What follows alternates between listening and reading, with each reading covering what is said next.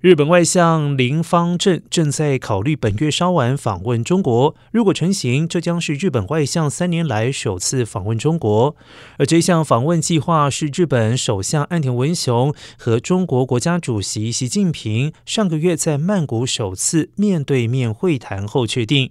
消息人士称，林方正此行预计将就日本国防政策文件向北京进行解释，其中包括了预计在本周修订的国家安全保障战略等三份防卫文件。